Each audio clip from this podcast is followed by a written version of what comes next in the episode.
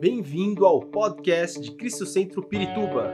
Para ficar sabendo sobre tudo de nossa igreja, acesse cristocentro.org.br ou siga-nos através do Facebook e Instagram como Cristo Centro Pirituba.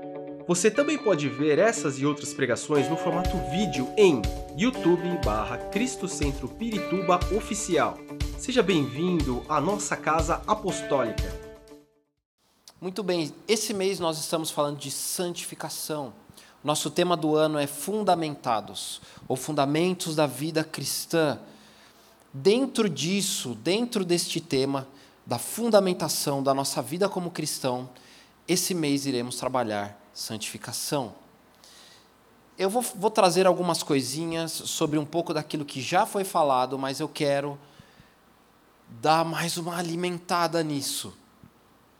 Se eu pudesse dar um tema para essa ministração, seria santificação next level, ou próximo nível. Por quê? Nós, como cristãos, nós recebemos, recebemos a Jesus Cristo tudo é novo, tudo é maravilhoso, começamos a caminhar, entendemos que fomos justificados por Jesus Cristo, entendemos o nosso caminho da santificação até chegarmos à redenção em Cristo Jesus, lá na glória. Amém? Quantos de nós estamos certos que alcançaremos a redenção em Cristo? Amém. Bom, e certos, se estamos certos disso, se entendemos isso, e agora, quais são os próximos passos? Eu oro, eu jejuo. Quais são os meus próximos passos? Na minha vida cristã, na minha vida de santidade com Deus, aonde eu quero chegar? Às vezes a gente vai fazer, vou dizer, uma entrevista de emprego. E aí o entrevistador pergunta: aonde você quer estar na sua carreira daqui cinco anos? Não vou nem longe, daqui dois anos. Ou, ou melhor, até o final de 2024. Aonde eu quero estar com Deus até o final de 2024.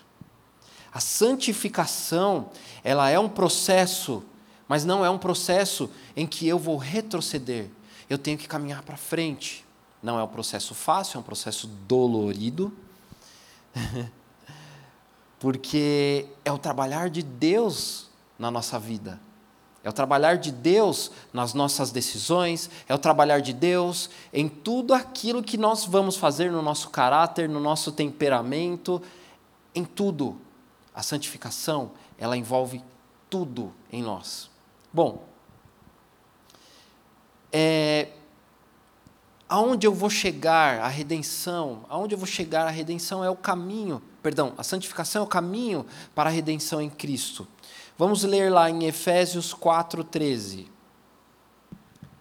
Até que todos alcancemos a unidade da fé e do conhecimento do Filho de Deus e cheguemos à maturidade, atingindo a, me a medida da plenitude de Cristo. O que ele está dizendo? Olha, no nosso caminhar, nós vamos alcançar a unidade de conhecimento, de fé do Filho de Deus. E através dele, que é a medida, ele que é a régua, alcançaremos a plenitude, a nossa salvação, a nossa redenção. Amém? Ficou confuso? Não ouvi um amém. Vamos lá. A redenção é a, é a plenitude em Cristo. É o total, é o nosso alvo em Cristo, Jesus Cristo. Amém? Ficou mais claro, né? E nesse mês nos foi ensinado que no Antigo Testamento a santidade ela estava ligada ao templo, ela estava ligada às coisas, objetos em que Deus tinha separado para o seu povo, ou até o povo que Deus tinha separado para ser dele. Por exemplo, o templo, os utensílios do templo, eles eram santos. O santo dos santos, que era onde o sacerdote entrava, era um lugar santo. Ele tinha que estar com a vida dele aonde? Né? As igrejas mais pentecostais, sua vida está no altar, irmão. Ele tinha que estar com a vida dele no altar para poder entrar ali. A santidade era exigida de Deus, havia uma clara separação do que é santo do que não é santo. Bom, é um fundamento da vida cristã.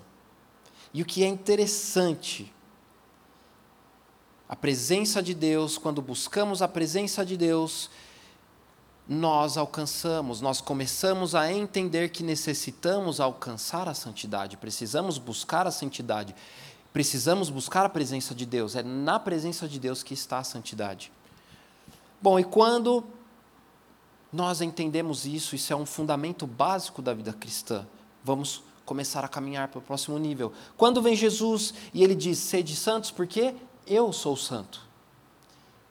O que, que ele está dizendo? Olha, o candelabro, ou a, o mezuzá, perdão, lá do, do templo não é santo. Eu sou santo. Ele tirou, ele não dessantificou, se é que existe essa palavra, os utensílios.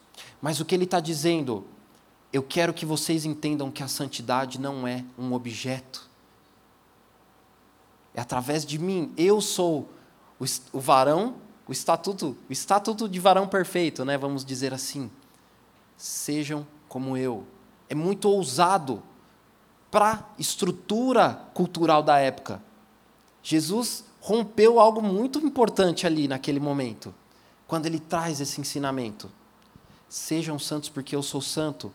Imagina para os judeus com a sua cultura é, centenária, não era milenar na época, sua cultura centenária, da forma que eles viveram, mais de centenas de anos, vem alguém e fala: olha, isso que vocês estão fazendo é um objeto, a santidade está em nós. Eu busco através do meu Deus, através de mim, através de Jesus Cristo, claro. Bom, Jesus vem e ele rompe a cultura da época, ele rompe o pensamento comum da época sobre o que era santo. E isso é o que nós necessitamos fazer para poder começar a caminhar na, no próximo nível em que nós queremos alcançar em Cristo Jesus. Precisamos romper algumas coisas. Né? Não é só é, nós vamos falar um pouco sobre o que é santo e profano. Eu acho que isso já tá, é bem batido, né? Acho que todo mundo escuta isso bastante. Nós iremos falar. Porém, tem algumas coisas sobre que nós devemos caminhar no caminho para poder alcançar a santidade, romper algumas coisas em nós mesmos. A santificação é um passo importante. Se eu quero um nível mais, eu tenho que sair da mesmice Preciso entender que o nível em que eu já estou, eu não vou alcançar mais nada. Eu preciso dar os próximos passos. Amém? Bom, vamos abrir comigo em João 1, 12.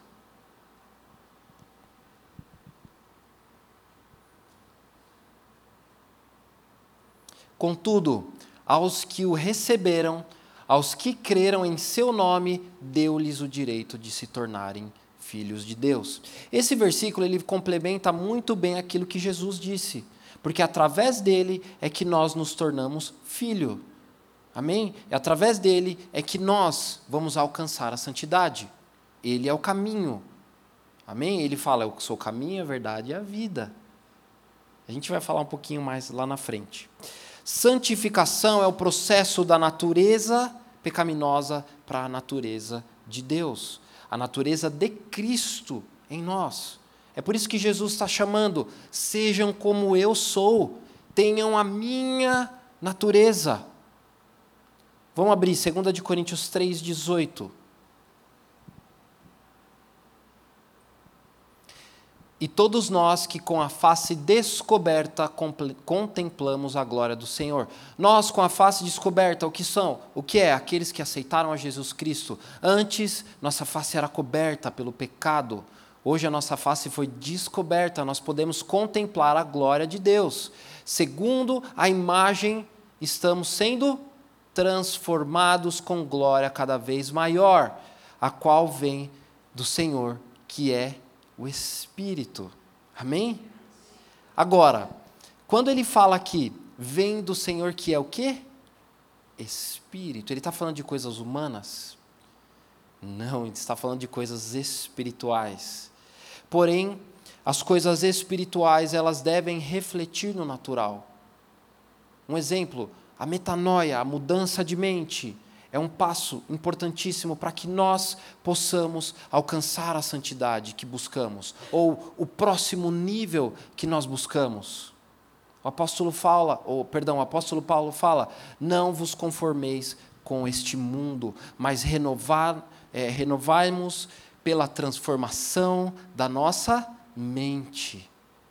Nós precisamos ter a nossa mente renovada em Jesus Cristo e através do Espírito Santo pelas coisas espirituais. É uma decisão, é um esforço em que nós devemos nos comprometer para poder alcançar um próximo nível. E aí, o inconformismo, não somente com o mundo, o inconformismo com a minha situação atual.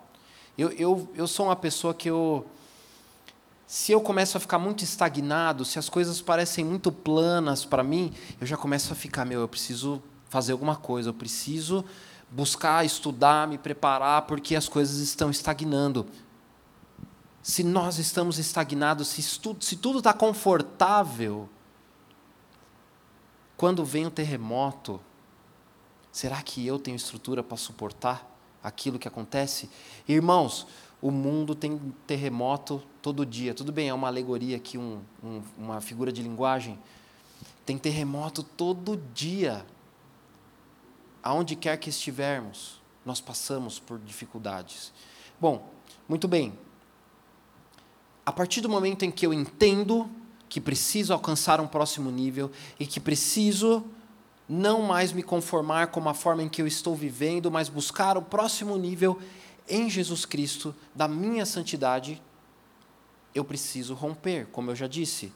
Preciso romper com o que eu vivi sempre, preciso romper com aquilo que eu penso, confirmo, preciso romper sobre a forma que eu ajo, preciso romper com a cultura, até que a mentalidade de Cristo seja formada em mim, para que eu possa alcançar o que? A plenitude em Cristo. O rei Davi, ele é uma das pessoas que tiveram a coragem de romper as estruturas da sua época, as estruturas que, em tese, seriam limitantes, ou aos nossos olhos naturais, elas seriam limitantes. Ele era o menor filho da sua casa, a estatura dele era menor, ele não era igual aos seus irmãos né? E, e ele era o mais magrinho, os seus irmãos eram, eram soldados de guerra. E Davi teve a coragem de romper com o pensamento daquele momento do povo de Deus. O povo de Deus estava em guerra, né? E o, o gigante Golias, ele desafiava o povo de Deus. E aí é, Davi ele rompeu ele não agiu como o rei Saul, ele não agiu como os soldados de rei Saul, ele não agiu igual aos seus irmãos que cresceram na mesma casa, na mesma, é, no mesmo crescimento cultural. Ele rompeu com tudo isso quando ele disse: Quem é esse incircunciso? Tipo assim, quem é esse que está tirando a gente aqui? Nós somos filhos de Deus. Amém? É um povo que tinha crescido dentro de uma cultura em que Deus é o Senhor. Porém, eles pouco tinham vivido. Eles ouviam falar as histórias dos seus antepassados sobre o que Deus tinha feito com o povo. Porém, eles pouco tinham vivido. Quando vem Davi, de forma espiritual, ele rompe, ele fala: Olha, eu vou trazer o sobrenatural para cá, vocês vão ver e aí ele é, derruba o gigante Golias, mata o gigante Golias. A coragem que ele teve para romper as estruturas, não só do natural, mas é, da cultura da época, trouxe libertação para o povo. Ele foi alguém que trouxe uma transformação para a época. Ele era um adolescente. Imagina a coragem que ele tem que ter para enfrentar os adultos. Falando, não, eu vou lá daqui, eu vou lá. E ele não usou uma arma convencional. Nossas armas, elas não são convencionais. Amém? Pessoas que saíram de uma posição em que viviam, talvez de, de uma vida confortável, para viverem coisas extraordinárias em Deus, sobrenaturais. Elas tiveram a ousadia de não aceitar a cultura ou o pensamento ou a forma em que todos aprenderam a viver. Os seus bisavós, os seus avós, os seus pais. Eles foram pessoas que tiveram coragem de romper com a forma de pensar ou a forma de viver. Viver a santidade, buscar a santificação, é romper com os pensamentos que temos de determinismo. A forma de pensar, de agir e viver. Se eu penso e reajo de forma instintivamente, se eu estou buscando a santidade e ajo de forma instintivamente, certamente eu vou falhar. Porque o instinto, ele não considera que eu tenho o Espírito Santo, o instinto humano. Ele não considera que eu tenho o Espírito Santo que me guia, que me é, leva através dos caminhos em que Deus preparou para mim. Às vezes, uma decisão, eu já vou tomar essa decisão, é isso, ou, aí, Espírito Santo, me dá uma direção. É uma coisa simples? É, faz total diferença. É por isso que nós devemos romper e viver de forma sobrenatural. Para acessar um próximo nível, precis, é, perdão, para acessar o próximo nível, precisamos deixar algumas coisas para trás. Eu vou dar três exemplos. Primeiro, eu ministrava no louvor, tocava no louvor. Né? Eu gostava, fiz isso mais de 15 anos da minha vida. Não parece que eu sou tão velho assim, mas eu não sou tão novo. Eu acho que foi mais de 15 anos da minha vida. Eu toquei no louvor, enfim. É, e eu estava servindo ao Senhor. E eu sempre fiz tudo 100%. Nunca fiz nada mais ou menos, ou de qualquer jeito. E estava tudo ótimo. Porém, minha liderança chegou, os meus pastores chegaram e falaram: olha, André, você vai trabalhar com a liderança de jovens. Ô oh, Jesus, não é fácil. Nenhuma liderança é fácil, amém? E é, eles falaram: só que você vai ter que deixar de tocar no louvor. Você precisa focar nisso daqui. Isso não acontece com todo mundo? Não é, são casos e casos. Mas a minha liderança entendeu que eu precisava deixar algo para trás para eu poder alcançar um outro nível no meu ministério em que Deus tinha para mim, que a minha liderança entendia que era o caminho que Deus tinha para mim. Bom, muito bem, com muita dor no coração, porque é uma coisa que eu fiz muito tempo da minha vida e eu sempre gostei. Uh, eu deixei Muita gente criticou, muita gente falou: não, você não deveria ter feito isso. Só que, enfim, em primeiro lugar, estava obedecendo a minha liderança. E, e para acessar um próximo nível, foi necessário deixar algumas coisas para trás. Senão eu não ia fazer as coisas direito para Deus. Bom, muito bem, passou um tempo, uh, a minha liderança chegou, André, você precisa deixar a liderança de jovens para avançar mais um pouco. Eu, ai meu Deus do céu trabalhando aí, sei lá, quase 10 anos com jovens. Bom, vamos lá, né? Não foi fácil, porque foi aí, eu não saí de um trabalho para outro trabalho na igreja. Foi um tempo de ficar sentadinho ali, em que eu estava sendo discipulado, preparado. Imagina a pessoa que sempre fez algo na igreja, a vida inteira ficar parado. Misericórdia. Eu ficava ali, minha mão pegava fogo para fazer alguma coisa. Mas era o tratamento de Deus na minha vida para que eu pudesse dar o próximo passo. Vou trazer um exemplo uh, mais próximo, no nosso trabalho. Se eu quero alcançar algo, eu preciso deixar o meu cargo antigo para trás para alcançar um próximo nível. Isso não quer dizer que eu não vou gostar ou que eu vou gostar, porém eu preciso deixar algo para trás para poder avançar. Né? No, no, nosso trabalho é mais fácil porque sempre vem um aumento, né? vem sempre mais benefícios. Né? E servir a Deus é servir sem esperar benefícios ou recompensas. Por isso que muita gente nem quer, né? Tá servindo a Deus. Enfim. Precisamos deixar o modo de pensar, a forma como nós vivemos, para poder alcançar o próximo nível. Moisés foi um cara top. Antes disso, uh, certas amizades, é algo que eu gostaria de falar, e aqui vai doer um pouco eu entendi, eu aprendi que às vezes, para poder alcançar um próximo nível no Senhor, algumas amizades vão ficar para trás. E isso é bastante polêmico, porque não, você tem que evangelizar estas amizades. Concordo até a segunda página. Porque se essa pessoa não está te levando para um próximo nível, se essa pessoa não está te levando para próximo de Deus, principalmente crente, você precisa repensar.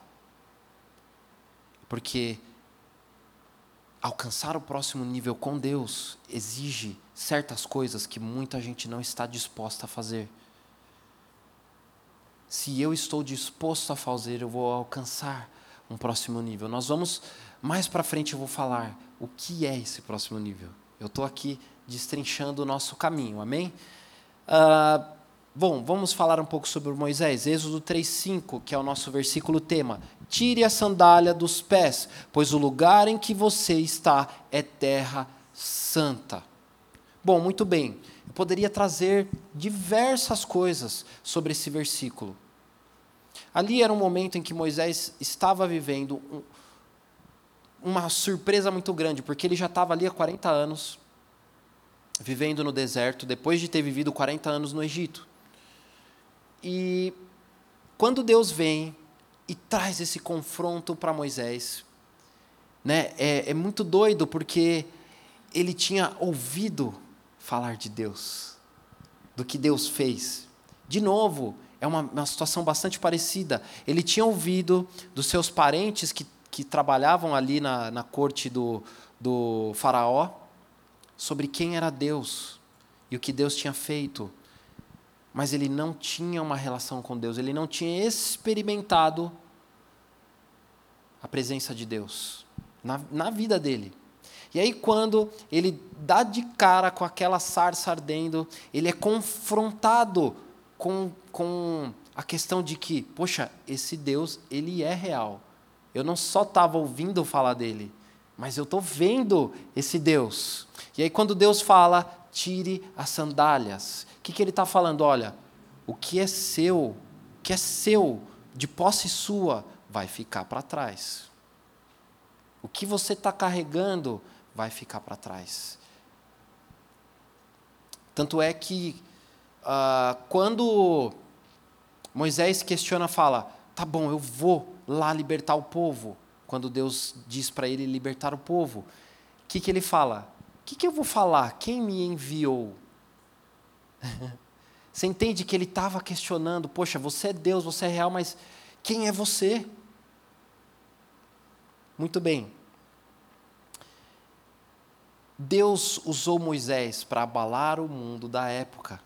Porque a verdade é, a potência como nação da época era o Egito. A, poten a, perdão, a nação mais forte, não só belicamente, mas de estrutura mais bem preparada, era o Egito. E aí, quando vem Moisés, vem Deus com as dez pragas e, e bate de frente com a cultura da época, Moisés foi usado por Deus. Ele saiu ali, ele foi purificado com fogo para dar um novo destino, para Deus deu um novo destino para Moisés. E ele saiu da cultura em que ele estava inserido para poder libertar o povo. Entendam, irmãos, quantas maravilhas ele, esse povo viu. Moisés não só separou as águas, mas ele fez diversas coisas porque ele teve a coragem, quando foi confrontado com a presença de Deus, ele teve a coragem de seguir em frente. Ele tomou a decisão de deixar para trás para poder alcançar o próximo nível. E, e, Moisés, eu posso dizer que Moisés ele foi um profeta nessa terra, sobre a forma como Deus usou Moisés. Ele foi avivado pela sarça ardente e moveu o mundo. Não ouvi um amém. Glória a Deus. Está todo mundo. Vocês não estão com sono, não, né? Vocês estão comigo? Glória a Deus. Eu quero trazer mais um exemplo. Neemias. Neemias, ele era copeiro do rei, de uma outra nação, que estava, é, que fez a nação de Israel cativo. Ele vivia na, na, na corte do rei, ele vivia no palácio do rei, ele era copeiro do rei. Então ele estava num lugar, mas ele não estava inserido naquela cultura. Quando ele ouviu que o seu povo estava sofrendo, o que, que ele foi? Ele foi buscar a Deus. E aí, não foi Deus que falou com ele, ele sentiu de ir falar com o rei. Entendam, ele estava confortável na posição dele. Ele tinha muitas regalias por ser copeiro do rei. Ele não precisava sair dali. Mas ele rompeu com as estruturas dele da época, saiu do conformismo, saiu do conforto para poder mudar a história do povo de Deus. Ele trouxe a mudança, restaurou o muro de Jerusalém. Essas três pessoas elas têm essas coisas em comum. Elas romperam com a estrutura, com a cultura, com a forma como viviam para alcançar o sobrenatural e buscar um próximo nível. A vida delas nunca mais foi a mesma. A vida delas foi mudada, foi totalmente transformada. Mas no processo, eles transformaram aquilo que estava ao redor deles. Não somente pela obediência a Deus, porque eles obedeceram a Deus, mas porque eles tiveram a coragem de romper com as estruturas. Efésios 3,17.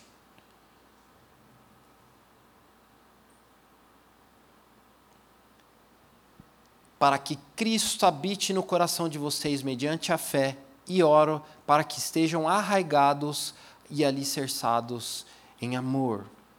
Muito bem, para que Cristo habite no coração de vocês mediante a fé. Aqui eu quero falar rapidamente sobre como nós não vivemos o espírito deste mundo, a estrutura deste mundo. Nós temos Jesus Cristo habitando no nosso coração. Nós não somos iguais a todo mundo. Lembra quando você era criança e você queria fazer alguma coisa, ir numa festinha do teu amigo, sua mãe falava: Não, você não vai. Ah, mas todo mundo vai. O que, que sua mãe falava? Você não é todo mundo. Ô frase doída. Eu ficava vermelho, doido com isso. Porque eu ouvi bastante vezes, muitas vezes. Mas é verdade, nós não somos todo mundo. Amém? Nós não somos diferentes de ninguém, na nossa natureza humana, na nossa formação humana, não somos melhores do que ninguém, mas nós não somos todo mundo. Nós temos Jesus Cristo em nossa vida. Glória a Deus. Não vivemos o espírito que há no mundo, depressão, tristeza, dor, as cadeias que o mundo envolvem as pessoas a mentira, o engano, que cada dia está maior, os valores invertidos, que a cada dia eu vejo e falo: meu Deus, o que está acontecendo? O que mais vai acontecer para que Jesus volte? Eu sei que ainda virão muitas coisas mais. Mas a gente olha e fala: o que está acontecendo com este mundo? Bom, um exemplo simples. Na, durante a pandemia, muitos casamentos acabaram. Né? E por quê? Famílias elas foram desfeitas. Uma das razões era porque elas foram obrigadas a conviver consigo mesmos. Né? Aliás, um com os outros. Né? Hoje a vida é tão agitada que às vezes as pessoas elas moram juntos, mas elas quase não convivem juntos. E aí quando você coloca essas pessoas num lugar fechado em que elas não podem sair, aí começa a aparecer um monte de coisa que está ali no armário, guardadinho, pronto para sair. Muitos casamentos foram desfeitos. E uma das maiores razões é porque a gente abre a nossa rede social e a imagem que é vendida é de que é tudo perfeito. De que os relacionamentos são perfeitos, sempre na, nas Maldívias, nas águas cristalinas, com café da manhã na mesa, ou perdão, na, na cama, café da manhã na mesa, né? Na, na cama, que o marido está sempre levando um buquê de rosas quase todos os dias para a esposa, mas ninguém está vendo a, a meia de chulé que ele larga no pé da cama. Ou a toalha molhada que a esposa sempre fala: não larga essa toalha molhada em cima da cama. O Instagram ele não mostra isso. Perdão, as redes sociais. Muitos casamentos acabaram, acabaram pela comparação. É por isso que nós, em busca pela santidade, precisamos entender que os nossos relacionamentos eles não são sustentados pelo que nós vemos. Eles não são sustentados pelos nossos olhos, mas o nosso relacionamento ele vai ser sustentado por Deus. Pela fé no único que pode sustentar, que é Deus. No caminho pela santidade, nós seremos confrontados em todas as nossas atitudes, é, desejos, nosso temperamento. Ai, Jesus, trata o nosso temperamento, nosso caráter e os nossos relacionamentos serão confrontados.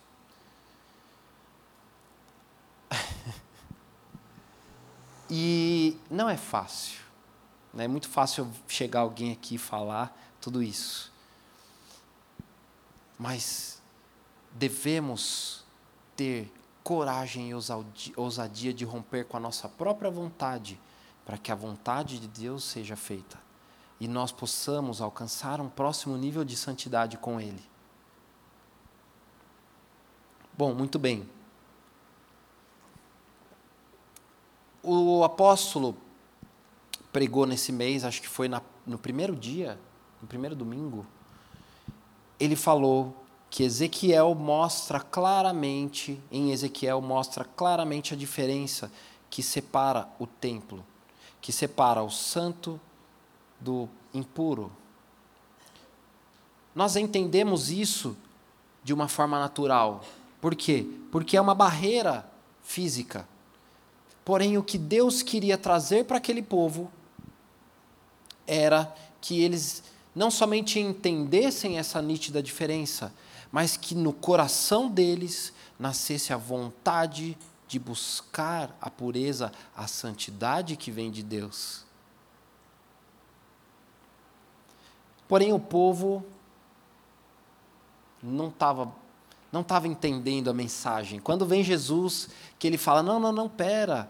Olha, não é assim. Vamos me segue, vou mostrar para vocês aquilo que meu pai estava querendo." com os ensinamentos, com os mandamentos. Jesus Cristo, o que, que ele disse? Eu não vim para acabar com os mandamentos, mas para cumprir os mandamentos.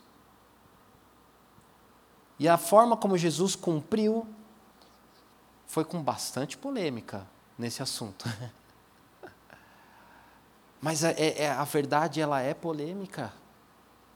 Tenta, tenta levantar tua mão no teu trabalho e começar a dizer a verdade sobre como nós devemos viver a nossa vida até os crentes que estão lá vão querer se esconder. Porque a verdade ela confronta o nosso pecado.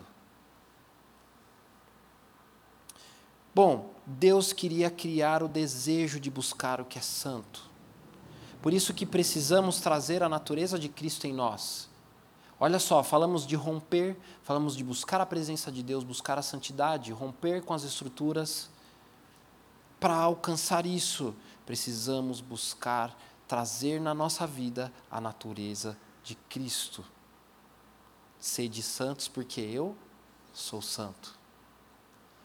A revelação de quem é Jesus na minha vida, e não falo de um Jesus histórico, porque eu posso ler a palavra como um livro. Tudo bem que a Bíblia é impossível você ler com um livro, como um livro, perdão. Você começa a ler aqui, começa a falar com você de uma forma extraordinária. Mas o Jesus Cristo histórico que ouviram falar. Não Jesus Cristo que nós devemos buscar, esse Jesus Cristo que é real, que é o que nós devemos viver, esse sim devemos buscar, não Jesus Cristo que eu ouvi falar. Ah, eu ouvi falar que o irmão foi curado. Não, eu quero receber a cura na minha vida. Amém? Eu quero levar a cura ao necessitado, a um doente, a um enfermo. Aí eu não ouvi nenhum amém, olha. Vocês não têm fé, irmão? Glória a Deus, ouvi um forte aí. Quando eu começo a buscar o Jesus real, como, quando eu começo a entender e a viver Jesus Cristo, a minha perspectiva das coisas começam a mudar. Sobre a forma como eu vou direcionar a minha vida, os meus pensamentos, as minhas ações, elas começam a ser confrontadas com a verdade, porque eu estou buscando a Jesus Cristo. E aí, o Espírito Santo ele confronta. Paramos de viver coisas fúteis que não levam a nada. Coisas que não nos colocam e não nos levam a lugar nenhum, mesmo dentro da igreja.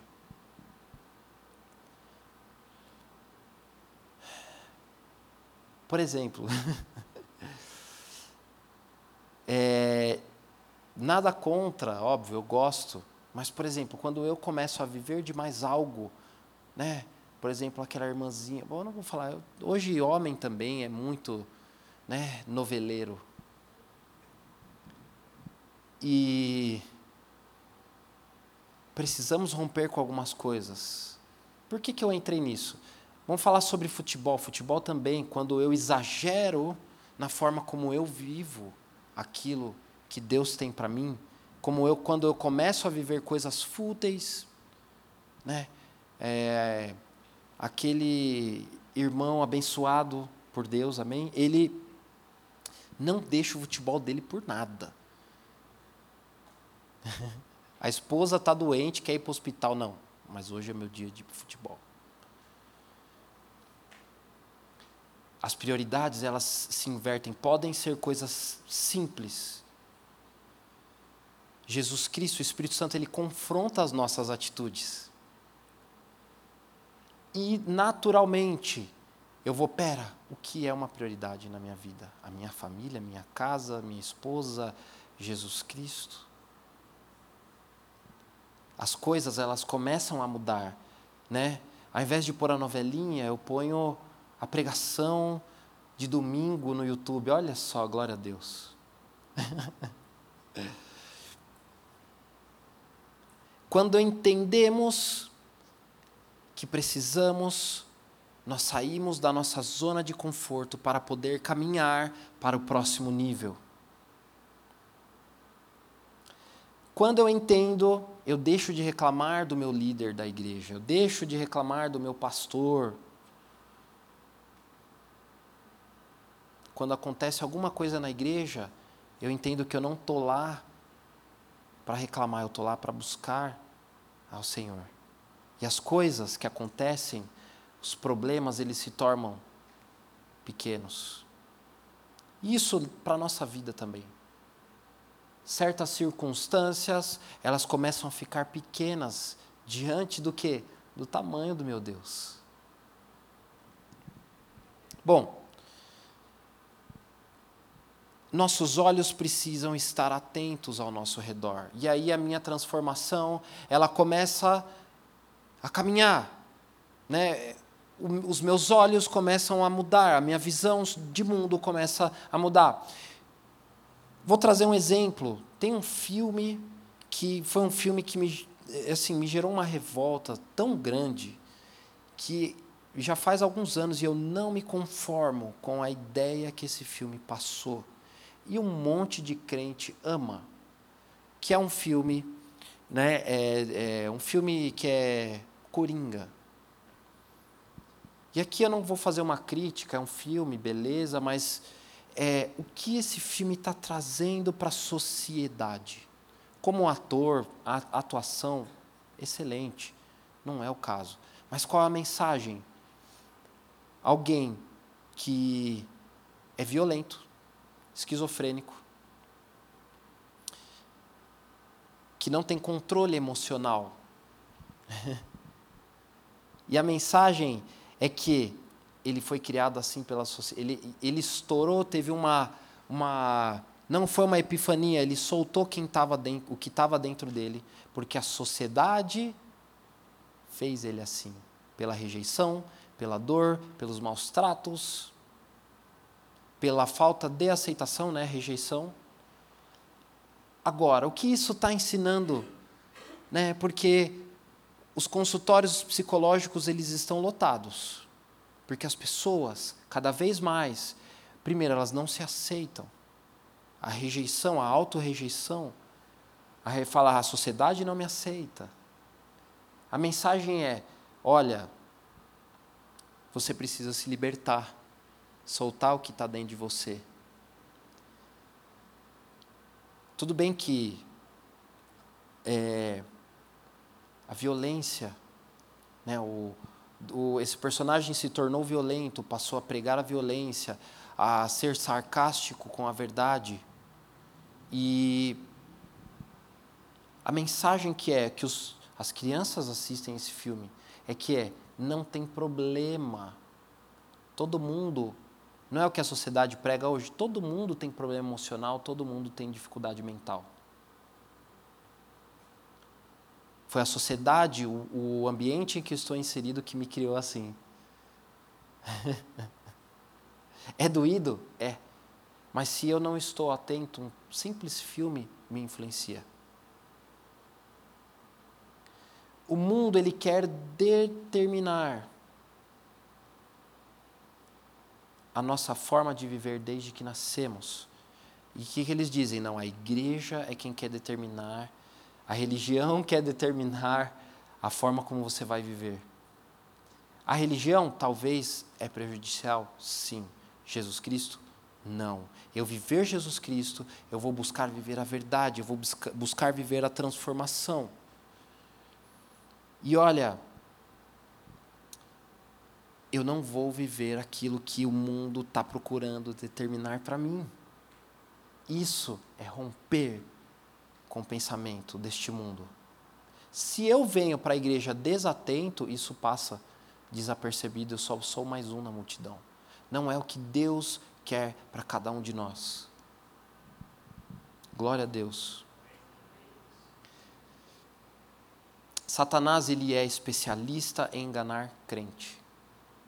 Não sei quantos de vocês já pensaram nisso. Satanás ele usa as artimanhas mais sutis para nos manter confortáveis na forma em que nós temos vivido, para que nós não alcancemos o próximo nível de santidade. O que é esse próximo nível de santidade? É quando eu saio da minha zona de conforto para mudar não somente a minha vida, para viver o sobrenatural, mas para começar a mudar aquilo que está ao meu redor. Precisamos viver o sobrenatural. Um exemplo, como a sombra do apóstolo Paulo, dizem que a sombra do apóstolo Paulo curava as pessoas. Que doideira é essa?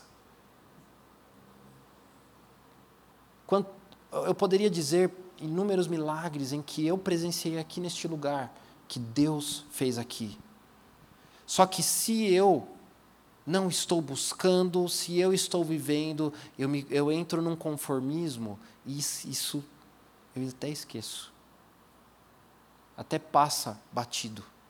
Quando eu quero acessar um próximo nível, eu vou começar a buscar coisas sobrenaturais. Não é somente os dons do Espírito, o fruto do Espírito, mas uma vida de plenitude em Deus. Amém? Então Satanás ele está buscando enganar, porque imagina quem está no mundo já está vivendo no engano. Ele está buscando enganar eu e você com as coisas mais simples. Buscar a santidade, simplesmente aquele pensamento que vem e fala: opa, isso não vem de Deus. Satanás, tchau. A nossa luta, ela é real. Nós precisamos estar atentos. Se eu chego num patamar e não saio daquilo, as coisas ficam confortáveis e aí tudo parece normal. Não andamos pelo que vemos, porque os nossos olhos nos enganam. O processo de santificação ele é dolorido. Vou caminhar para o final aqui.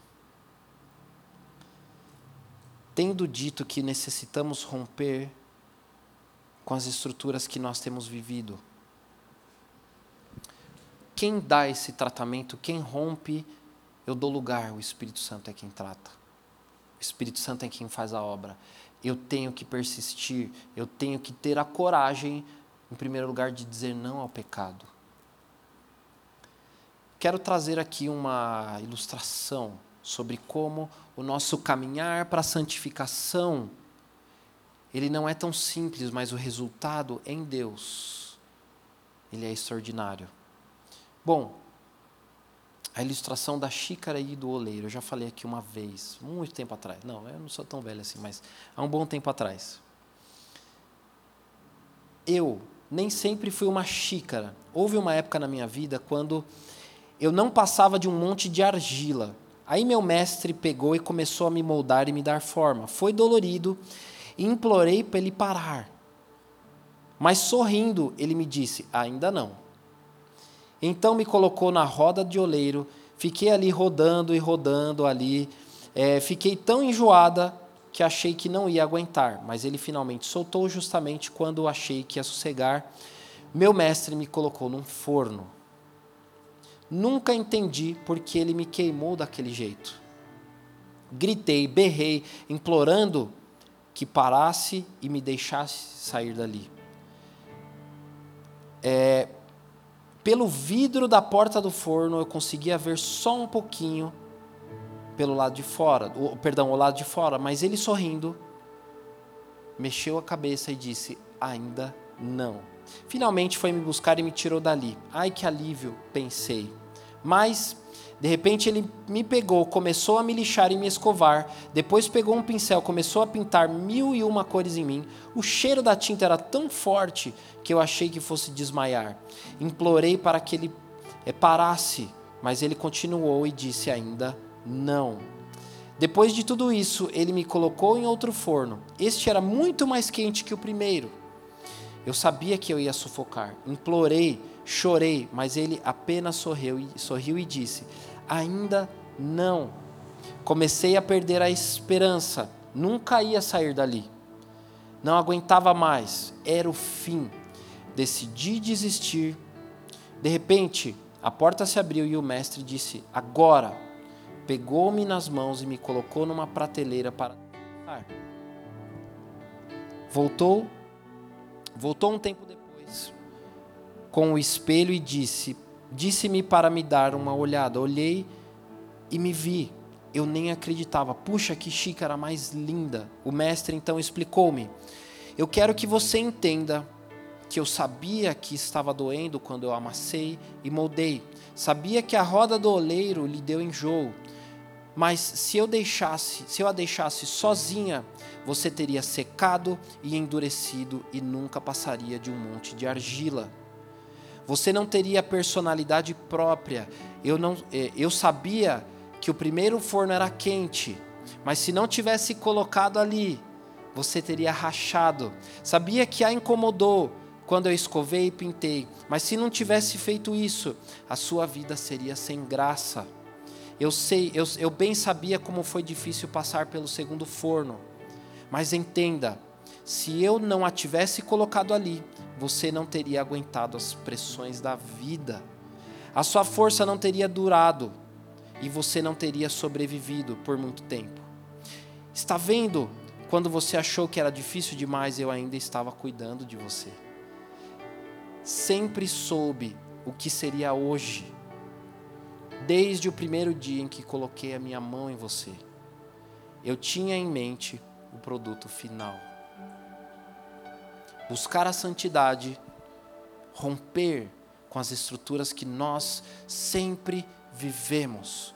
Não é fácil, mas se damos lugar para o Espírito Santo, se permitimos que Deus comece a trabalhar, pega aquela argila,